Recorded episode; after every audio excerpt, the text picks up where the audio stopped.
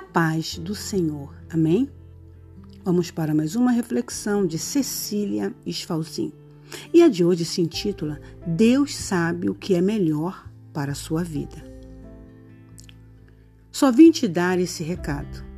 Anota aí, por favor. Deus sabe o que é melhor para a sua vida. Esquenta a cabeça, não. Só creia e ore. As coisas podem ter saído do seu controle, mas do controle dele nada sai.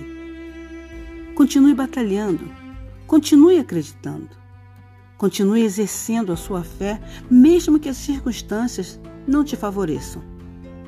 Tudo vai dar certo para você. Eu sei que às vezes nos enfraquecemos um pouco diante dos cansaços da vida. O tal do batalhar e não ver nada acontecer é difícil. O tal do desejar e ter que esperar pelo tempo que não é nosso é complicado. O ter que seguir em frente, tendo que aguentar certas conversinhas de quem não deu o prazer de nos conhecer, é muito entediante.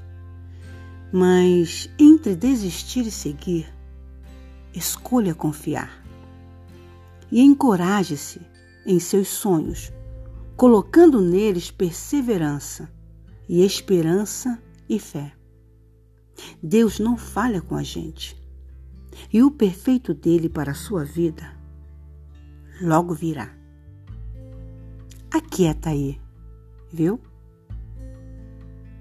Amém.